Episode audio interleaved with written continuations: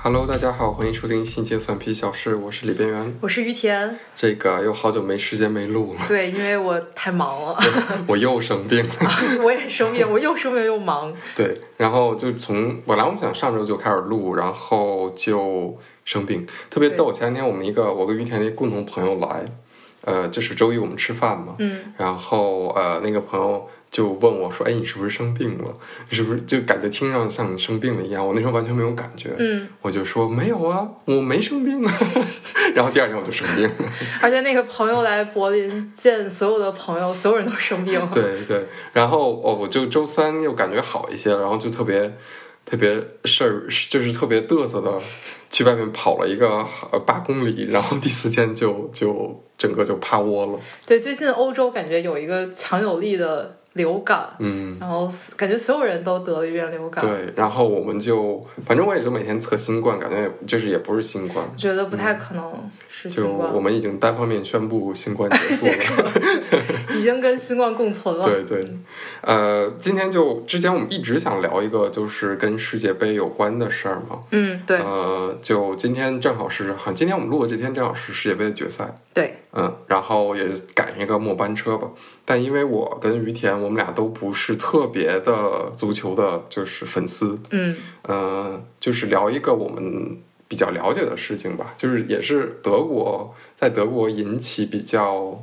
呃很大反响的一个事情，就是第一场的那个德国队在开始的时候捂嘴的那个事儿。对，嗯，就是呃，其实起源是叫 One Love Band 这个事情，就是 One Love 手手环嗯，那么一个事儿。闭窜，对，呃，这个事情，我觉得应该国内的听众很多也都知道，就是当时德国队就是开场。照相的时候，嗯他们不捂嘴嘛，结果就输掉这个比赛，嗯然后很多人就是会阴阳他们一下，啊，嗯，就就就呃，微博上就很多人说，就觉得他们没有把心思放到这比哦赛准备上。嗯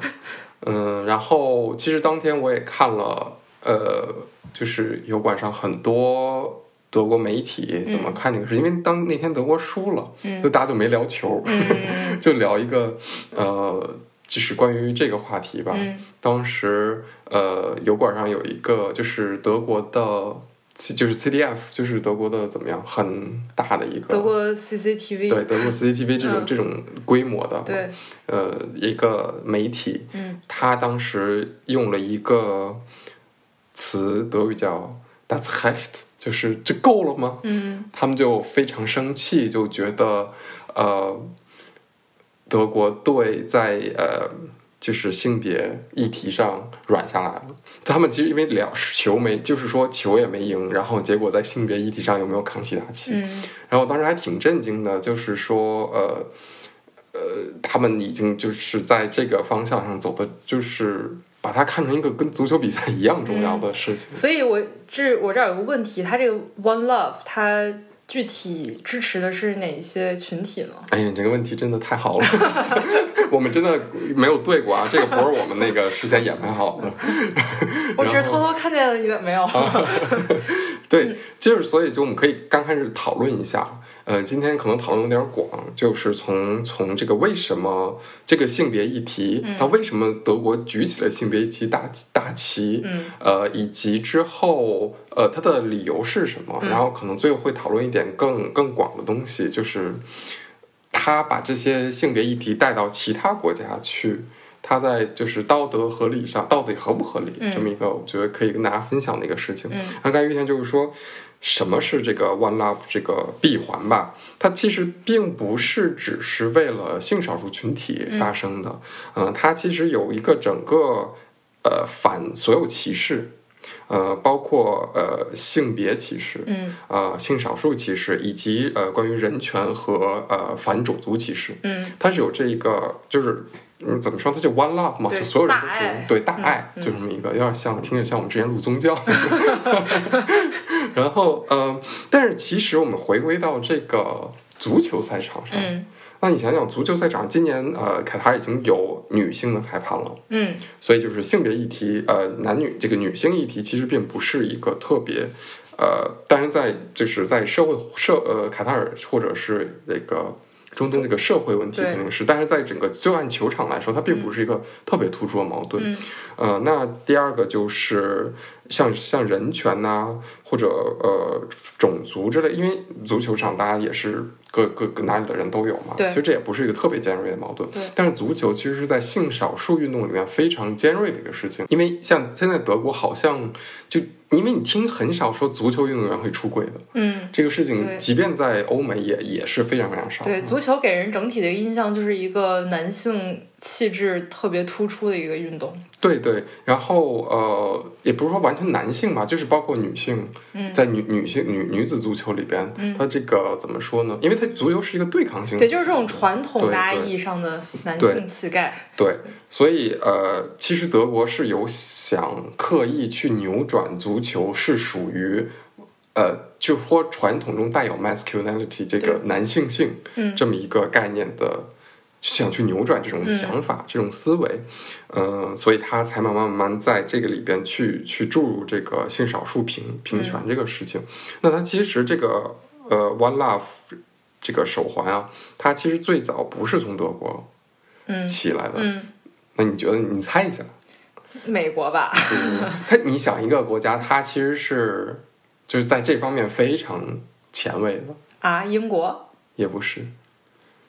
不是美国，也不是英国，对非常前卫的国家。欧洲国家，哦，那就法国。荷兰。哦，对，哎呀，怎么忘对了荷兰？对，它其实是最早起源于荷兰的呃足球协会。嗯也就是说，二零二零年其实也没有很早，嗯其实就是前两年的事情。就二零二零年，嗯，开始在荷兰兴起的。嗯然后今年二零二二年这个这个世界杯呢，其实是有不少国家，呃，就是说咱们说好了一起戴这个嗯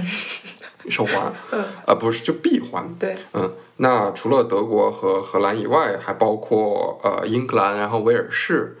呃比利时，嗯瑞士，还有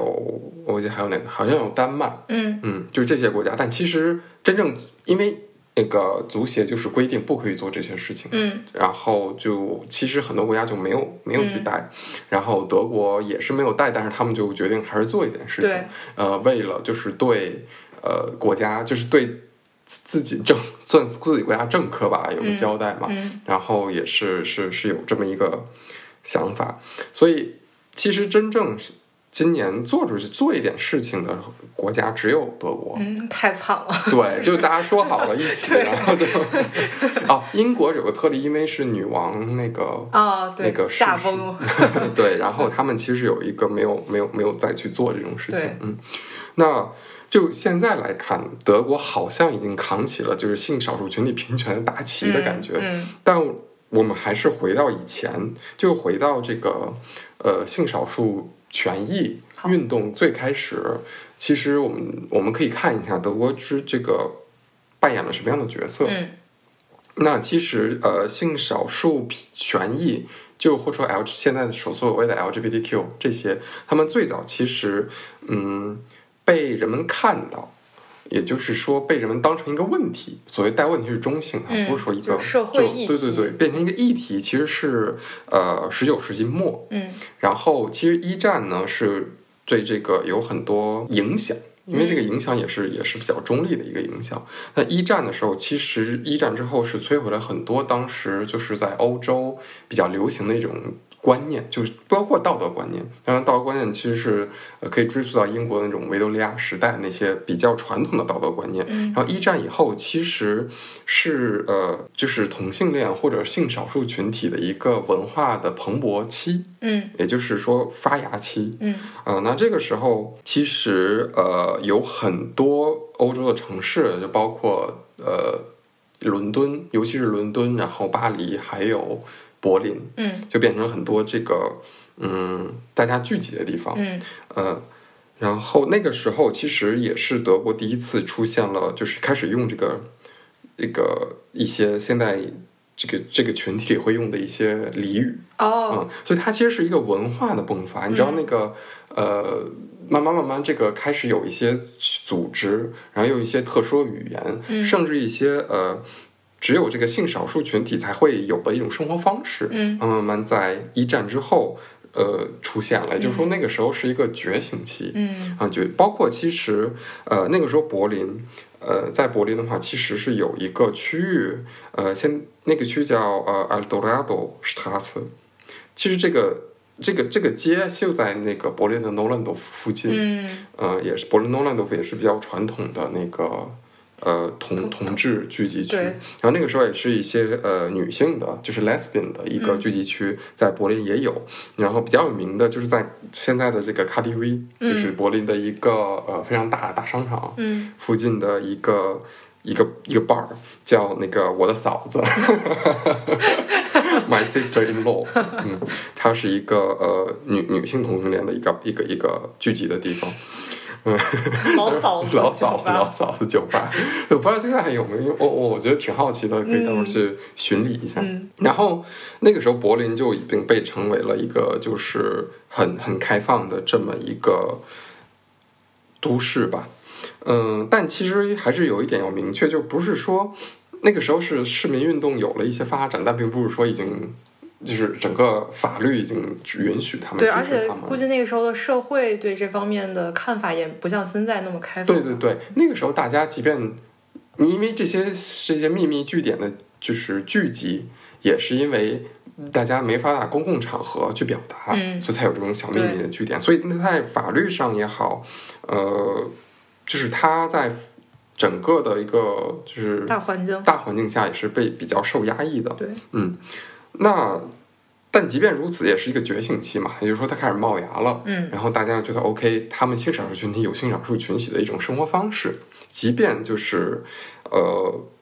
法律不认同，而嗯且那个时候有一点像呃，就像王小波他们写那个《东西宫》对里边那种，就是说呃，警察有一种有一种就是很模糊的状态，就是今天哦没什么 KPI 了，我就要抓几个，嗯哦因为那个时候魏玛嘛，魏玛之后就是纳粹了，嗯然后纳粹的话，这大家可以想象，肯定就是这个高压的一个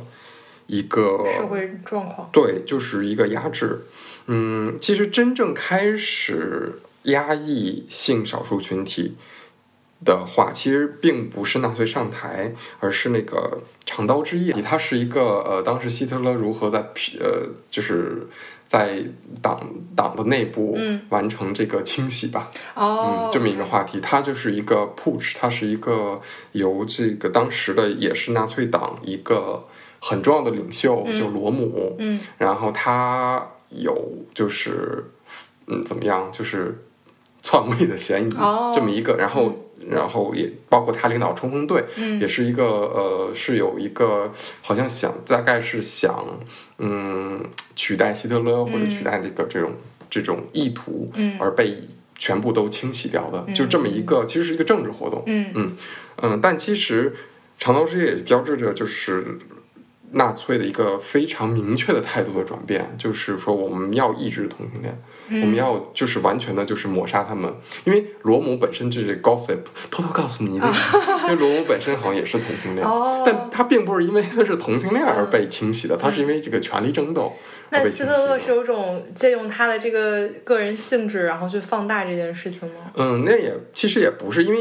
整个纳粹党在刚开始的时候，对于同性恋是一个很暧昧的态度。嗯呃，大家可以看一本有一本书叫《这个欧洲同性恋史》，嗯呃，里边有一个很很新新很新的观点吧，其实就是说纳粹党刚开始的时候，因为同性恋本身带有一种 brotherhood，嗯然后这种 brotherhood 其实可以体现那个日耳曼民族的这种健美，嗯，这种兄弟之兄弟情，嗯情，所以他们刚开始就是对这个并没有很很排斥的这个、嗯这种，所以呃，但是真正开始大规模清洗，也就是在一九三四年之后，那个时候为什么就是因为整个马上之后的三呃二真正开始大规模侵略的时候，人就变成了资源，嗯那和同时反对性少数群体，的同时就是反堕胎，嗯也就是说，所有的呃生殖性活动都必须用于繁衍，而嗯这样才能给 所谓的带引号的这种日耳曼民族嗯不同的繁衍的这种这种呃用希特勒话这种呃生存空间嘛。嗯有，就是我们有更多的人来去去去获得更多的生存空间。嗯也就是说，呃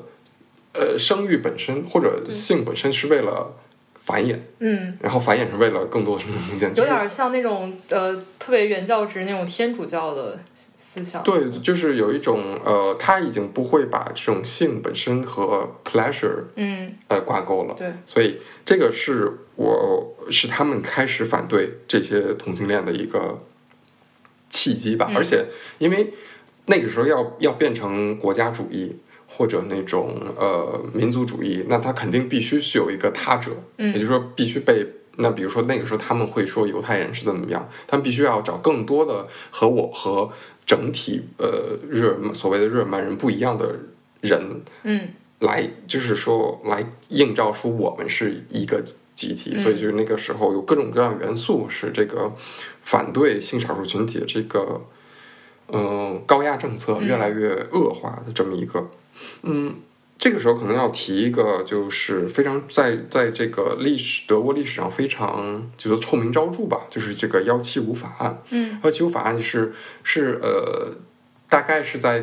呃德意志第二帝国时候就有，就是那个时候规定了什么是同性恋，就是说基奸嗯本身就被认定为是一种罪，嗯，也就是男性和男性或者女性和女性，嗯那到那个时候主要是男性和男性对发生性关系的话，它就是被定为一种就是法律上的罪。嗯这个一七五法案、一七五法令吧，应该叫，它不是一个一直都是这样的，嗯也就是说，在纳粹时候，它被就是重整，比哦，不如说应该被修订。被修订，嗯而且它被被就是被制成更严格的一种法律，哦它还是叫幺七五，嗯因为它成为重新一种更严格的一种法律之后，它就变成呃，就它囊括的人会更多。嗯比如那个时候的呃囊能囊括的人有一个数据是其实是之前的十倍，对，就是非常非常非常多。哦嗯，然后呃，那个时候就是如果男同性恋就会被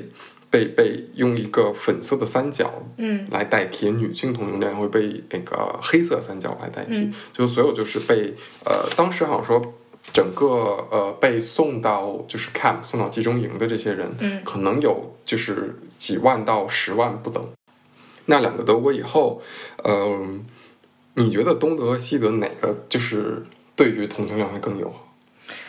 如果结合我们之前录录过关于天梯海滩那一期的话，可能反而没准东德更加友好。对对，你说的对，嗯，确实是因为西德它有一个很强的宗教因素，嗯它对于同性恋的这个压制是非常，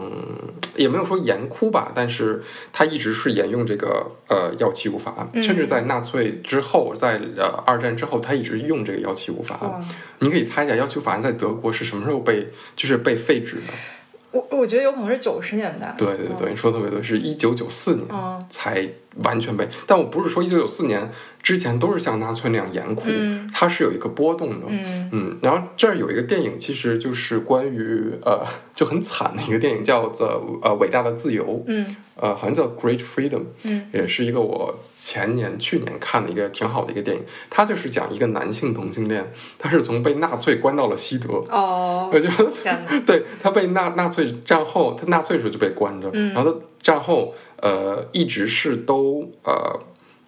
怎么说呢，就我就是直接给转移到另一个监狱接着关，天也就哪！是他被关到一九六九年。一九六九年其实是一个一一七五法案的一个就是仅。他就是没有那么严酷了，嗯就很多人被以前被覆盖在这里边的人都被放出去了，嗯就他从纳粹一直关到一九六九，天哪！嗯，但这个电影挺深刻的，它并不是讲这个历史，嗯它呃就不给大家剧透了吧 OK 就是可以大家可以再去看，因为它的这个结尾要比这个是本是身类似于深刻看那个北京老巴黎的访 谈的感觉。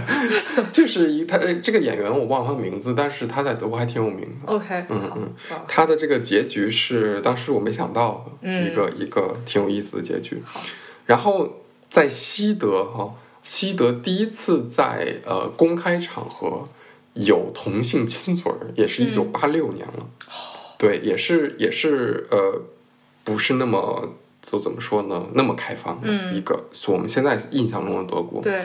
但东德好像就有点不太一样。东德其实在一九五七年就已经废了一一七五，哦，对好好先锋对，啊，社会主义嘛，毕竟毕竟毕竟是先锋。对， 他们这个逻辑啊就就不一样，因为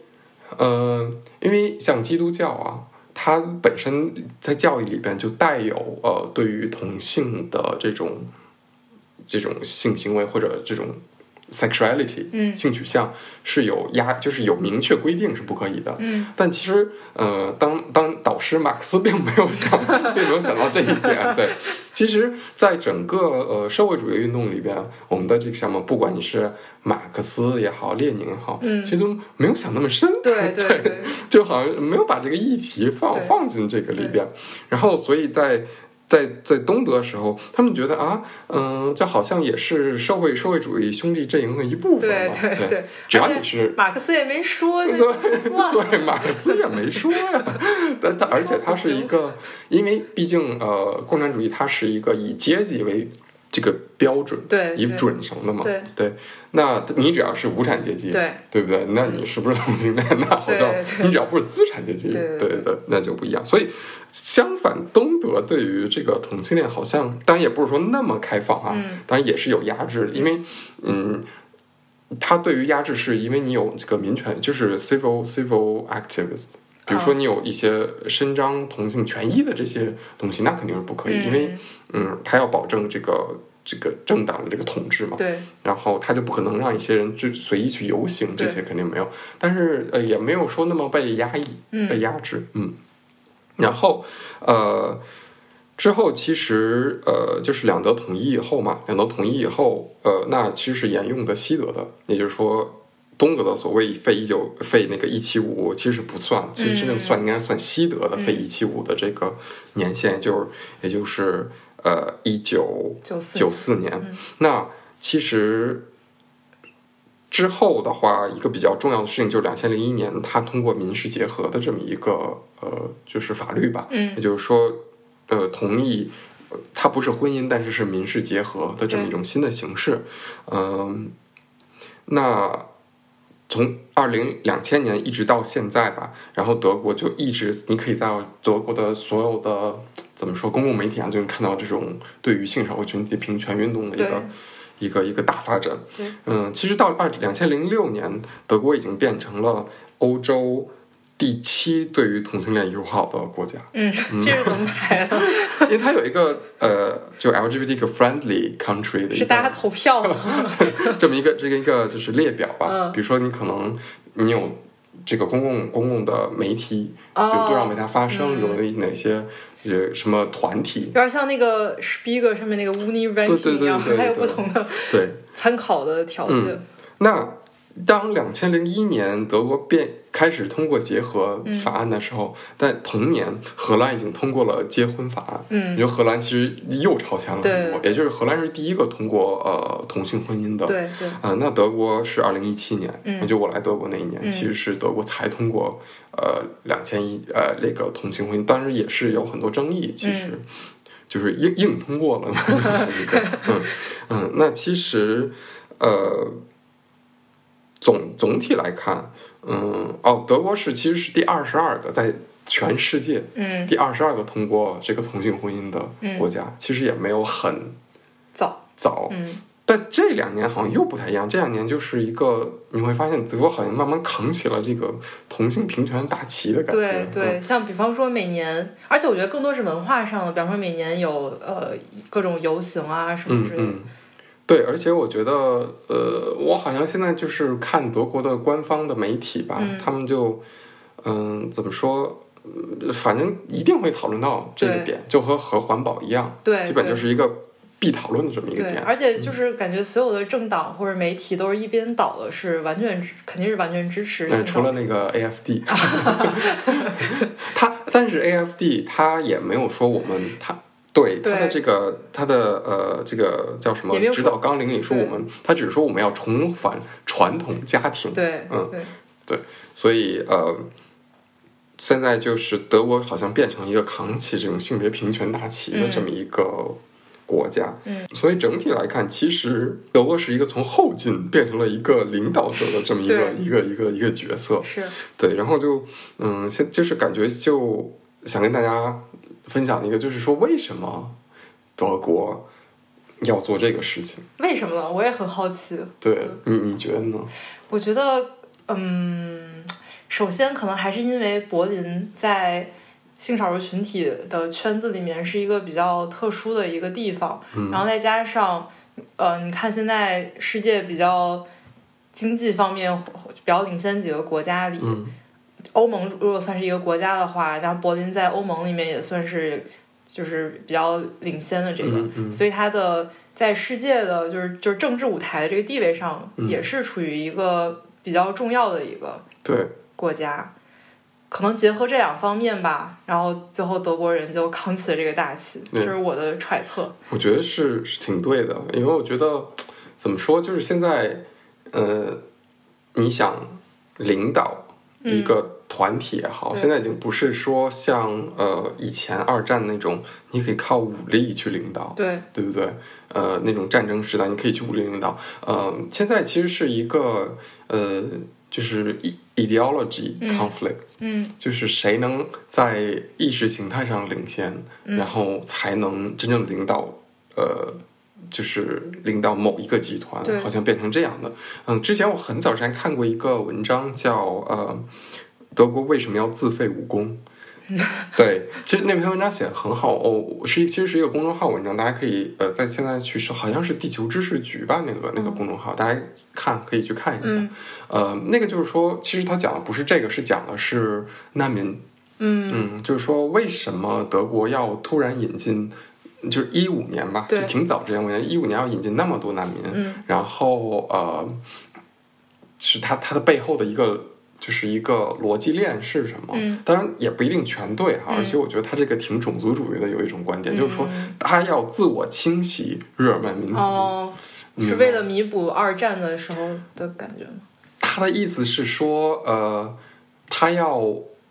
就是当现二战即便结束，但呃，就是德国在整个欧洲的一个地位啊对，让人总是觉得不太放心。对，还是背负着这个历史的对包对对袱。对，像一战、二战都是你来挑起的，对，那德国必须要做两件事情，一就是砍掉左臂，嗯也就是说降低呃就是武器的支出和嗯那种、呃就是不要再去武装自己，嗯然后砍到右臂就是要让你更多元化，嗯让把你的社会变得更多元。因为如果你要再发起战争，你一般发起想能发起一个战争的国家，它有一个动员就是做那种国家主义动员。对，那如果比如说你这个国家是一个更多元文化的国家，嗯那它其实就很难有这种对能力，对，嗯，再去做一个就是 nationalism 的发动。嗯然后所以他就德国要砍掉自己的两个手臂，嗯然后来重新换得换换换取在欧洲的领导权。嗯比如说现在领导权好像不是一个，嗯、靠呃什么国家主义或者靠这种武装自己来去领导，而是一种更呃思想上的领导。嗯，所以你看现在德国最最尖儿的几个事情。一个是性少数对一个是环保对，然后一个是呃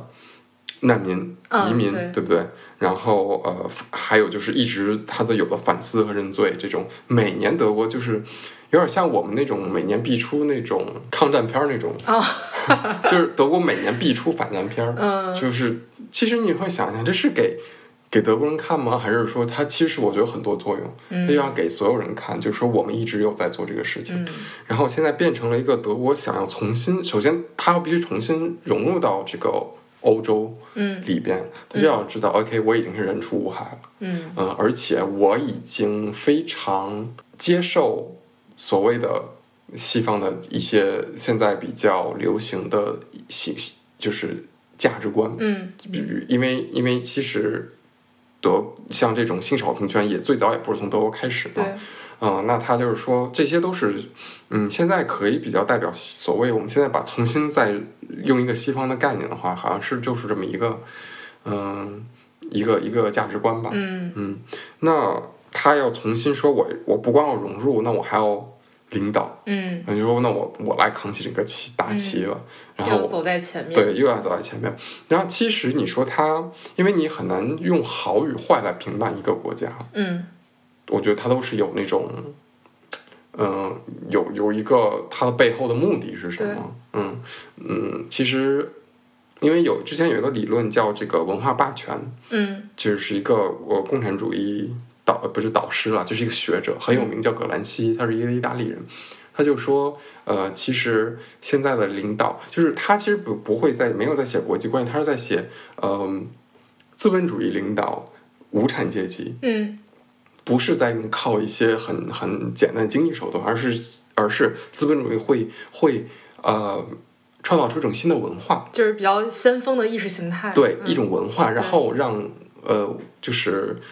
无产阶级认为这个是我们要追求的东西。哦，OK，对，它就变成了一种呃统治阶级成为的生活方式变成一种社会规范，然后通过这种社会规范给这个无产阶级产生一种虚假的意识，嗯，这个就很容易就是买包儿这个事。对，有就是有种文化类的消、嗯呃叫什么，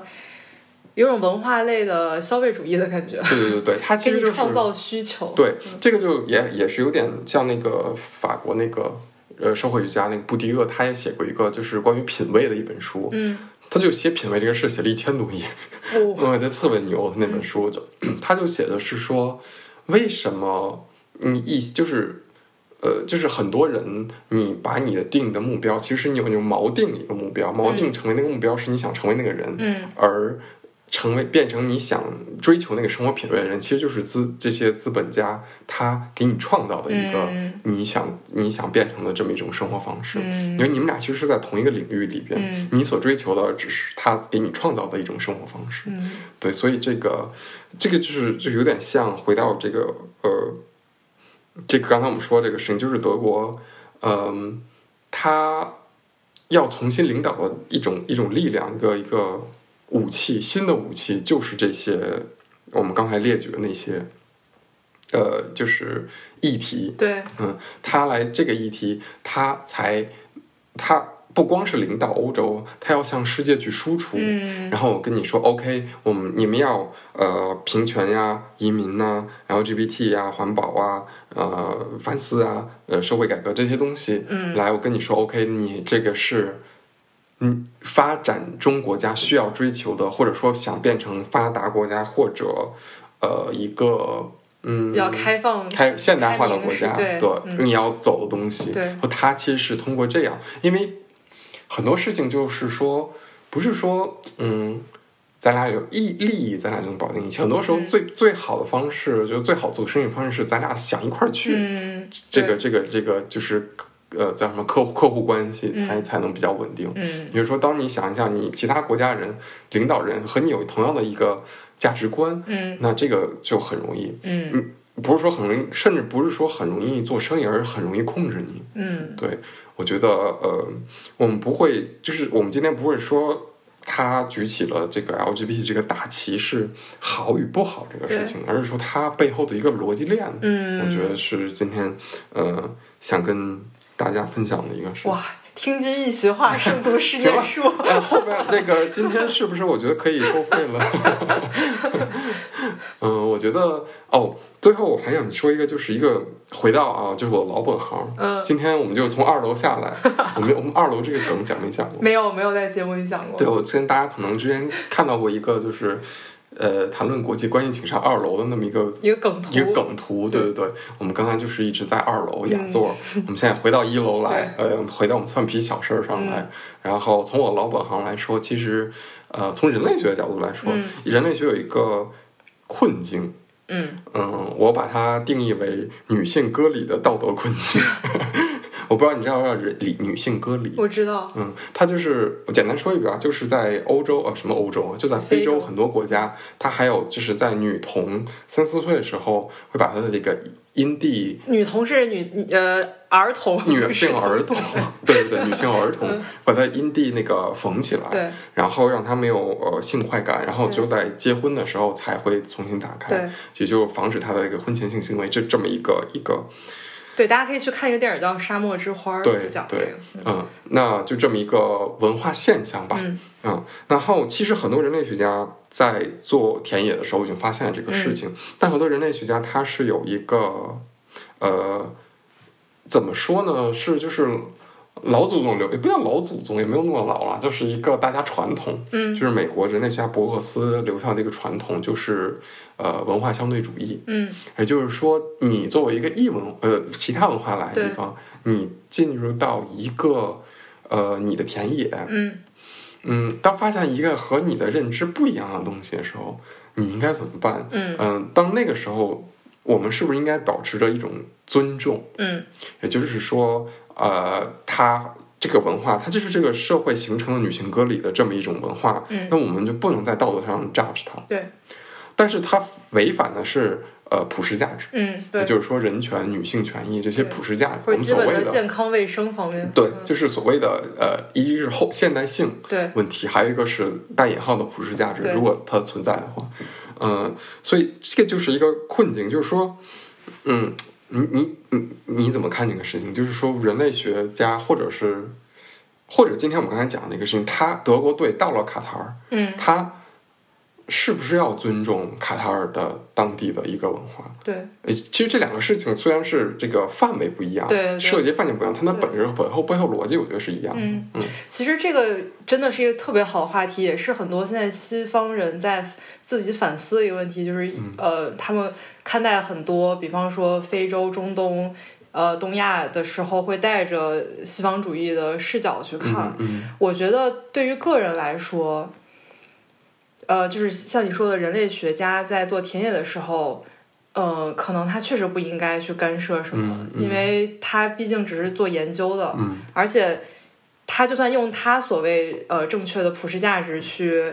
如果去制止或者去干涉什么，嗯那其实说白了也只是他个人的价值观，嗯，他不是一个社会的价值观，嗯，所以肯定作为人类学家，嗯你就只能袖手旁观。嗯对， 拿那个在旁边观察，对。嗯但是作为呃社会这个话题，我我们作为一个生活在 西方国家的东亚人，可能会我还是相对会有点反感，就是西方主义视角嗯。的这个、这个问题。但是怎么说，对于我来说，虽然不可能呃未来成为真正的地球村或者怎么样，就大家都有同样的呃意识形态，但是我觉得在一个可能全世界人民有一个比较基本的共识的情况下，然后尽量做到求同存异吧。对，这是我的看法好官方啊，这是什么外交发言？ 外交辞令，对，求同存异都出来了。 那现在就我要我要再往前逼你。 来来 吧。现在假如说你就是一个联合国的官员， OK，那不就是我刚说的话不吗？，但是你现在就是不，你不是这个就是上层官员，嗯你就是执行，你可以 OK 决定，呃，联合国对于真的就是对于这个文化，嗯他采取的一个什么样的态度？嗯因为你可能，呃，你就是一个。嗯，现在马上就可以制定说联合国对这个事情要是有还是制裁还是放纵的这么一嗯个、这么一个官员，然后你我想你你的态度是什么？我觉得我会以我个人价值观去作为嗯判定，我不会以呃是什么社社就是整个世界的、文化嗯对，或者是呃呃我我代表，比方说我如果嗯代表中国的话，我可能不太会以中国或者是东亚的人的价值嗯观去做评判，那你会以当地人价值观为判断？呃也不会，我觉得我会以我呃我个人的价值观做评判， OK， 嗯。那所以我想，那你个人对于这个女性隔离是什么看法？啊，我觉得你就从最基基本的健康卫生方面嗯嗯嗯就应该制止，因为很多人在做这个手术过程中就死掉了，对对，对，所以我觉得肯定要制止。嗯嗯，我觉得也是，而且呃，其实。但是怎么说呢？我个人肯定也是制止，就是嗯我肯定也是完全呃无法接受这种事情。对，但很多人类学家其实提出一个观点，也就是说，他必须在文化相对主义和普世价值之间找一个找一个呃平衡点，平衡点。那很难哎，那怎么可对能？其实有一个有一个观点就是，呃，当地的女性嗯他们知不知道为什么要做割礼，而且割礼的风险是什么？嗯呃，就是他们的认为，人类学家认为，我需要的我做的任务，呃，除了田野以外，除了完成我的研究以外，我做任务其实是，呃，我要向当地女性输出其他的可能性。哦，对，这个很有道理。对对，也就是说，我要让，而且我要让女性知道所有的这些风险。嗯也就是我要让你知道，你现在在做这些事情，未来可能呃会给你的健康造成伤害，对，而且如果有可能的话，你也有选择不去做这个的权利。嗯但即便如此，也就是说，当你嗯，理论上哈，当然肯定也是理论嗯上。理论上来说，如果呃这些当地女性认识到这一点，她还选择去做割礼的话，那我们是不应该去做干涉的嗯对，。是我我我很支持这种做法，因为嗯对他他再进一步的去说啊不行，你们要反抗什么，这个就带有很强的一种对，对，所以我觉得这个可能是一个呃怎么说呢，中间点吧。嗯，嗯，但这个是只能存在于理论上，因对，为是是，呃，当你真正实践去做的时候，其实 OK，人家说，哦、那你有选择权利，人家说我没有，嗯我就我就生活在这样的是环境，我怎么有？那是不是需要西方又来干涉了？对，对不对？那是不是西方又来就是不要策动吧？ 就是一些呃，对，因为这种事情最好的解决方式还是自上而下。对对，然后你让当地的女性可能有觉醒，嗯，那他们会冲击到呃当地政府，那当地对政府会用这些话术来说，那可能是西方来策动，它是一对个整个非常复杂的事情是。也就是说，这个事情其实只存在于理论上，对，嗯、真正就是做到，并不是说人类学家可以决定的，它对是一个非常大的一个社会议题对，在这个里边。嗯，最后想跟大家分享一个，就是前一段前两天我有一个比较呃有意思的一个遇到一个人吧，嗯就是他其实是就是很偶然，我在咖啡咖呃在学校的咖啡店，呃遇到一个朋友的朋友，然后他是呃穆斯林，嗯然后他也是那个性少数群体，嗯他是那个一个男性的同性恋，然后他在沙特阿拉伯长大的，嗯然后但是他的祖就是他的呃怎么说呢，他自认为的归属 就是他的呃文化认文同化认同嗯或者根儿。对，根儿，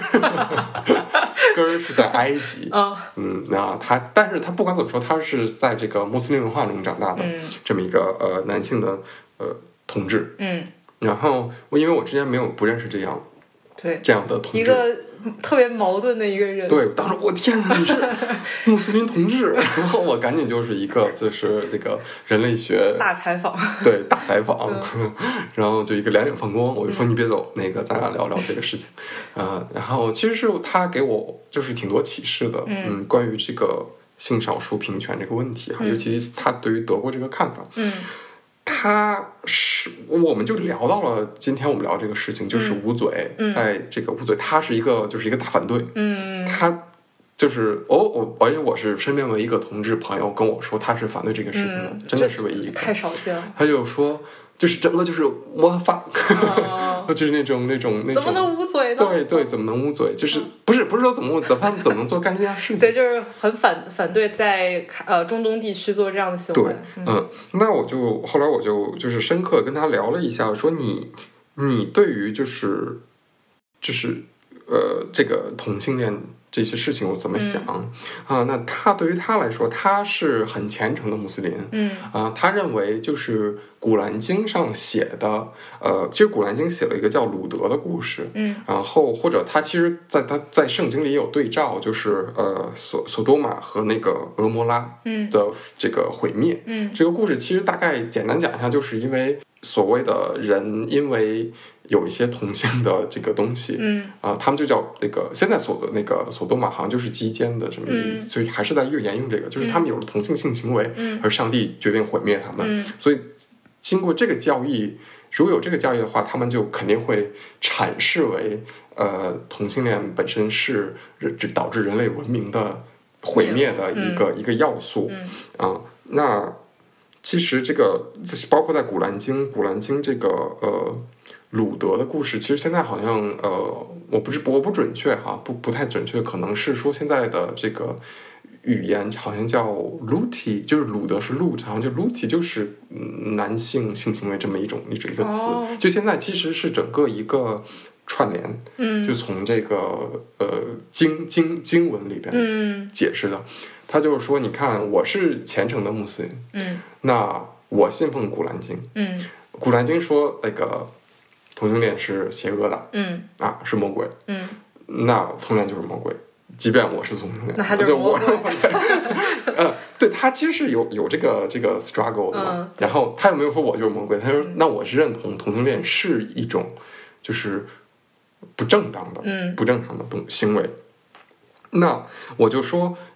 其实，在德国有很多穆斯林的同性恋，对，他们其实是在德国长大的对穆斯林，他们会去重新回到经书里边，嗯再重新去解释，嗯因为你知道经书嘛，就几对千年传来，它不是写那么详细的对那种，它是全靠阐释的。对，他们就重新阐释说，其实那个不管是鲁德的故事也好，还是索多玛和蛾摩拉的故事也好，它其实呃，真正讲的不是呃同性性行为，而讲的是通奸这件事情、啊。当然，我没有具体去翻看那个，就是真正的事事。嗯，即便我们翻看，它肯定是有很多阐释空间的，嗯因为现在有一些就是同性恋穆斯林的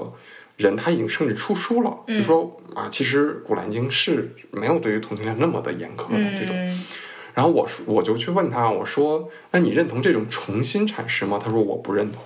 他他不读那种什么《对古兰经》同性恋友好版，对”他就说《古兰经》只有一个版本 OK 也就是那些呃那个智他们那些很有大智慧的人啊，传下来，就是千年传下来的那一版。嗯也就所有人必须回到那一版去理他说那个是罪恶，你没有，就是说你一个凡人什么凡 人，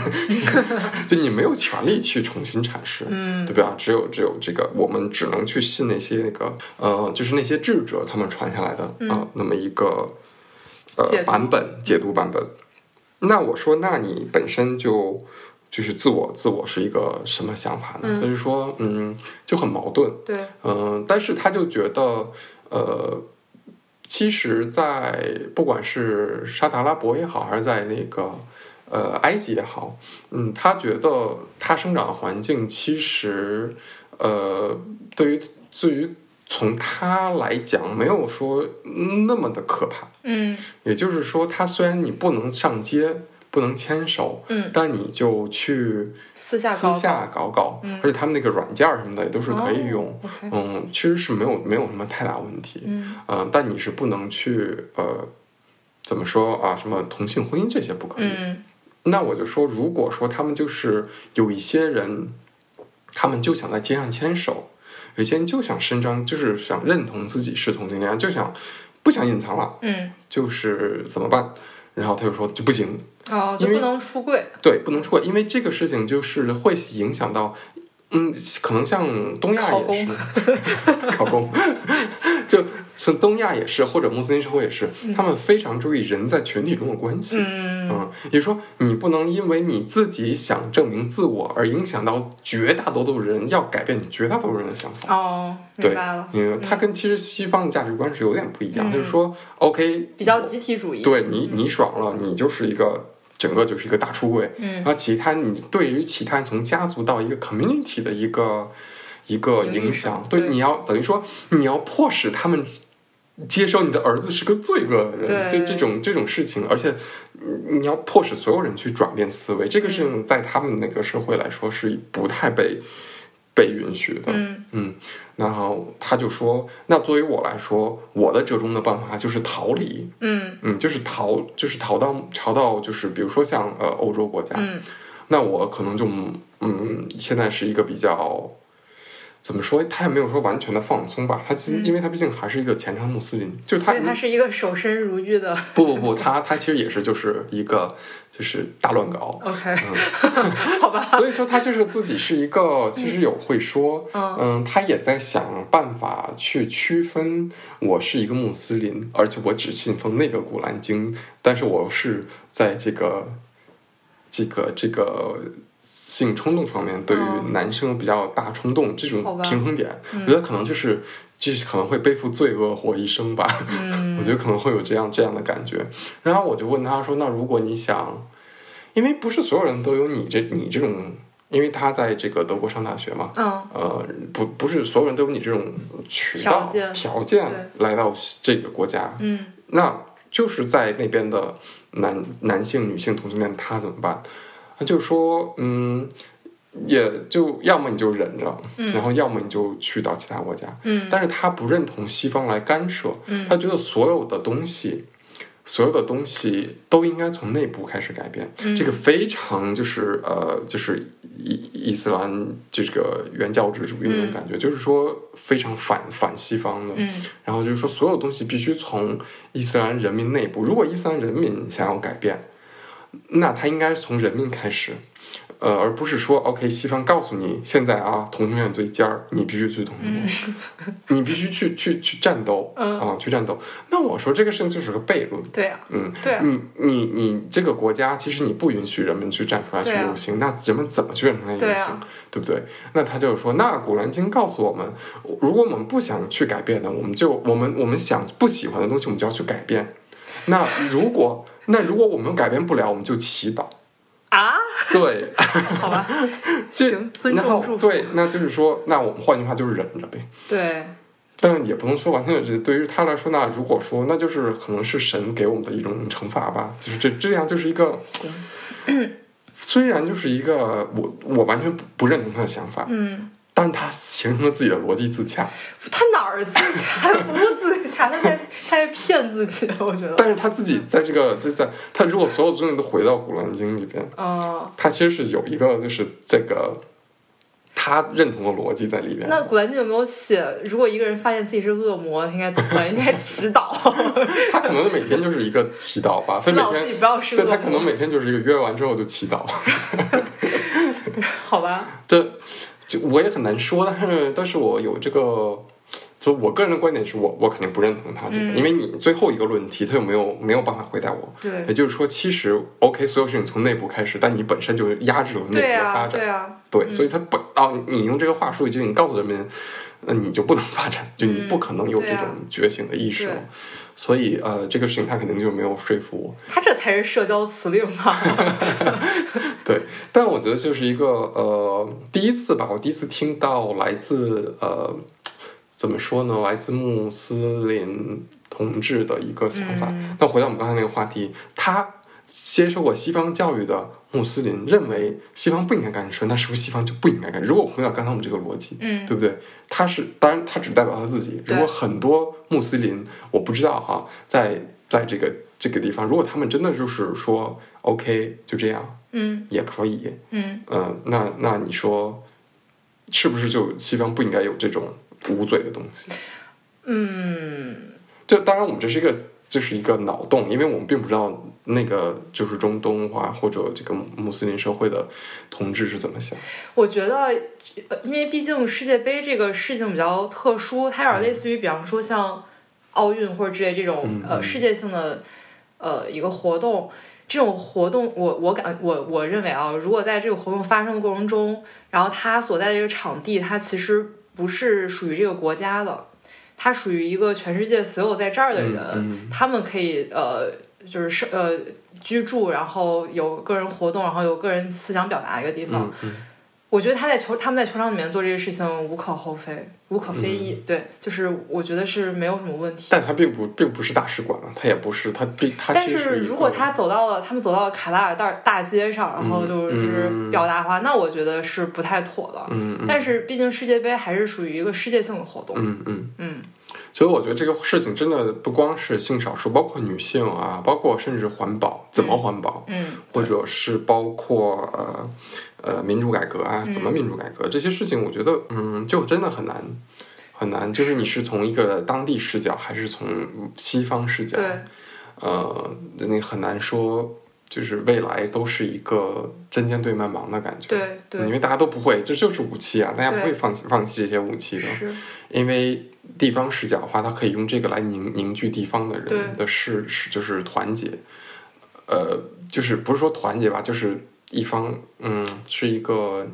国家主义、民族主义的对这样一种情绪。嗯西方它要打破这个，未来肯定就是一个，嗯、大混乱。嗯，嗯，可能成为一种新型的武器吧，相当于。对对。哦，我觉得他当时还跟我说一个事情，我说你之前有就是 date 过女生吗？嗯说什么我们不 date 的 啊？他就说，或者说他们就是说，他觉得我这个用词也非常西方，哦，嗯嗯，或者就是当然 date 这个词我们中国也用嘛，也不是对说、呀就是不是说完全西方约会化，啊对就是呃不是当地视角，嗯对于他来说的话，他们是毕业之后嗯，就 engagement 就订婚，对，嗯那订跟婚之谁后定呢？就男女嘛，就会有对，人介我我知道是个女的，但我意思是说，就他会们有人介绍了。哦嗯，OK，就是他们可能第一次面就是就是一两次面就是订婚，嗯订婚之后就开始所谓的 date，他们有一到两年时间去开始了解对方，哦 OK 之后决定是不是要结婚。嗯，嗯，所以他们并没有是一个不是我们这种先认识，然后 date，然后再订婚，就然后不再是结自由婚。恋爱走入婚对姻，对对 对，但其实他也有，就是说他就是订婚之后，不 是他都订婚了，还怎么自由恋爱？ 他可以拒绝，啊哦，可以可以取消，对嗯对，这两年之后，任何一方都可以拒绝。哦，我以为订婚了什么再取消婚约，对他们来说是一个大仇。那我不知道对于女生来说，哦其实，但是他说出来其实是可以，就是单方面拒绝是可以的。哎，你这么一说，那又属于一个那种性别议题了呀。那如对肯定女生要是被退婚的话，肯定会遭受大家白眼儿什么之类的。我觉得是哦，但我们没有特别深聊到这一点。嗯嗯但是他说这个，但他跟我说是两方都可以，嗯就是说取消婚约。呃，但是他们真正办理婚礼之前是不能有任何性行为的。嗯嗯，然后我说：“那你之前的朋友有过吗？”他们说有过，但是就是很少， 就是有过一两次，然后偷偷大家私底下交流一下那种、 OK 那种感觉，就感觉嗯，好像哎，他有沙特的朋友知道他是 gay 吗？呃没有他的他的所有的穆斯林的同志朋友也是来了德国之后嗯才认识的，他在那边就完全没有过那种那种就不敢，嗯，然后就很矛盾，我觉得这个人对，嗯是。行吧，尊重祝福。对，就是尊重祝福吧。嗯然后呃，就今天跟大家聊了一个呃特别难难定性的一个对对事情，对因为这个发散的地方太多了。是感的，觉是的，就嗯是牵扯的方面和话题也很多。对，就我们主要就是蹭蹭世界杯的热度吧 对对。我们别的别的地儿我们蹭不 着。只能说说这方面对了。对对对。好，那今天就先跟大家分享到这里。 对，然后大家有什么想法，然后想对交流的，可以在评论区里面跟我们交流一好下。啊，